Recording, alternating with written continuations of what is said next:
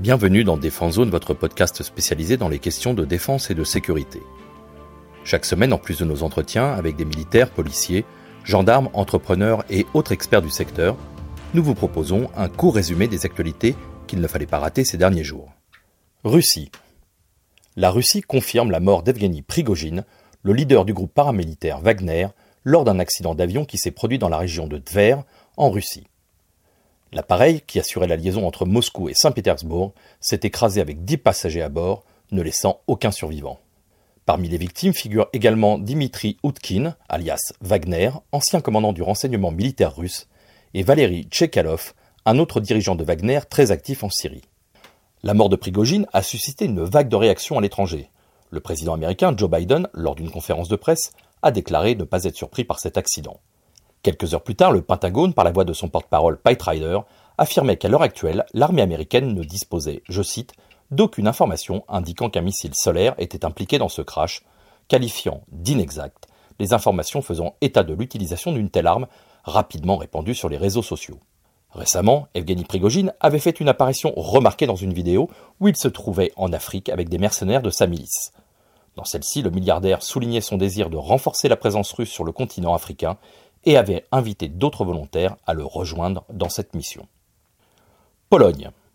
La Pologne a décidé d'accélérer son programme d'acquisition d'hélicoptères d'attaque en raison de la guerre en Ukraine.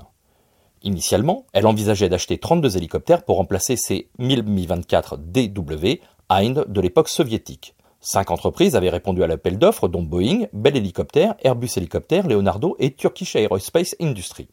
En avril 2022, le ministre polonais de la Défense, Mariusz Blaszczak, a annoncé que le choix se porterait sur un modèle américain, soit Boeing ou Bell Helicopter. Cinq mois plus tard, une surprise est révélée. La Pologne n'achèterait pas 32, mais 96 hélicoptères H-64E de Boeing. Cette décision s'accompagne également d'un transfert de technologie. Cependant, avant de finaliser l'achat, la Pologne devait obtenir l'approbation des États-Unis. Après près d'un an d'attente, la Defense Security Cooperation Agency, la DSCA, a recommandé au Congrès américain d'approuver la vente pour un montant estimé à 12 milliards de dollars, soit environ 11 milliards d'euros. Outre les hélicoptères, le contrat comprend un large éventail de munitions, dont des missiles anti-chars, des missiles air-sol et des roquettes. L'US Army a également accepté de céder 8 de ses A-64 à la Pologne avant même la notification officielle de la DSCA, afin d'accélérer leur mise en service. De plus, la Pologne a déjà passé une commande séparée de missiles auprès de Lockheed Martin. La DSCA a souligné que cette vente renforcerait les objectifs de politique étrangère et de sécurité nationale des États-Unis en améliorant la sécurité d'un allié de l'OTAN. En complément de ces hélicoptères d'attaque, la Pologne a également commandé 32 hélicoptères AW-149 auprès de Leonardo pour des missions de transport, de sauvetage et d'appui-feu. Allemagne. L'Allemagne a décidé d'adopter le système israélo-américain Arrow comme composante à longue portée de son bouclier antimissile européen, avec un investissement de plus de 3 milliards d'euros. Cette décision, soutenue par les États-Unis, permettra à Berlin de se doter de cet outil déjà utilisé en Israël, malgré les réserves de Paris et Rome. L'achat d'une valeur estimée à 3,2 milliards d'euros concerne les systèmes antimissiles Arrow 3. Un accord sera signé prochainement entre les ministères de la Défense israéliens et allemands, avec un premier financement de 550 millions d'euros. La livraison, quant à elle, devrait débuter en 2025. L'Arrow 3 est un intercepteur hexa-atmosphérique conçu pour neutraliser les missiles balistiques hors de l'atmosphère. Il a été développé par Israel Aerospace Industry en collaboration avec Boeing, nécessitant ainsi l'approbation américaine pour son exportation. Ce système sera intégré au projet de bouclier de ciel européen, aux côtés des Patriot PAC-3 américains et des Iris-T allemands. Ce projet lancé par l'Allemagne en 2022 vise à mutualiser les ressources de 17 pays européens face aux menaces, notamment russes. La décision allemande a suscité des critiques, notamment de la France et de l'Italie, qui ont vu leur système SAMPT Mamba écarté.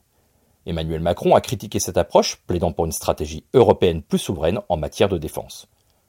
En réponse, la France a organisé une conférence sur la défense aérienne et a signé une lettre d'intention avec cinq pays pour l'acquisition de missiles solaires Mistral. Belgique. L'US Air Force, en collaboration avec la force aérienne belge, a inauguré une nouvelle unité de conversion dédié à la formation sur les avions de combat F-35, marquant une étape significative dans la coopération militaire entre les deux nations. Cette unité, nommée 312 Fighter Squadron, la 312 FS, est stratégiquement située à Luke Air Force Base en Arizona, un site renommé pour sa formation avancée. Sous la direction du lieutenant-colonel américain Jason Wall, assistée du major aviateur belge Pierre-Yves Liber, l'unité s'engage à former près de 170 militaires belges, dont 48 pilotes, pour maîtriser les capacités avancées du F-35. Ces formations sont essentielles pour garantir que la Belgique reste à la pointe de la technologie aéronautique et militaire, notamment sur le continent européen. Avec l'ajout du 312 FS, la base de Luke renforce sa position en tant que hub mondial pour la formation sur le F-35. Le 56e Wing, auquel appartient le 312 FS, forme chaque année plus de 400 pilotes et 300 contrôleurs du trafic aérien, soulignant l'importance de cette base pour la préparation des forces aériennes nationales et internationales. Lors de ces formations, les pilotes belges, déjà qualifiés sur F-16, suivront un programme de 6 semaines, tandis que les pilotes issus de l'Euronato Joint Jet Pilot Training devront s'engager dans un programme de formation plus poussé. La décision de la Belgique d'acheter des F-35 remonte à 2018, avec la commande de 34 appareils pour un coût estimé à 4,5 milliards d'euros. Bien que les premiers avions soient en cours d'assemblage, des retards sont attendus en raison de mise à jour nécessaires des équipements et des logiciels. Néanmoins, la Belgique prévoit que les premiers F-35 seront opérationnels sur son sol en 2025, avec des livraisons s'étalant jusqu'en 2030. Australie. Le 21 août, la Defense Security Cooperation Agency, la DSCA, a donné son feu vert pour que l'Australie acquiert 220 missiles de croisière Tomahawk pour un coût estimé de 895 millions de dollars. L'Australie, jouant un rôle clé pour la paix et la stabilité économique régionale, a été jugée essentielle pour les intérêts américains. Ces missiles, d'une portée dépassant 1000 km, équiperont les destroyers de la classe Hobart et les futurs sous-marins nucléaires d'attaque du pacte AUKUS.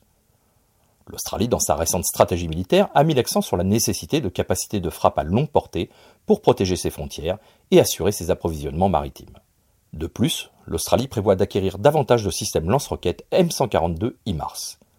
Après avoir été autorisé à acheter 22 unités pour 975 millions de dollars, une enveloppe supplémentaire d'environ 1 milliard de dollars US sera allouée pour renforcer cette acquisition.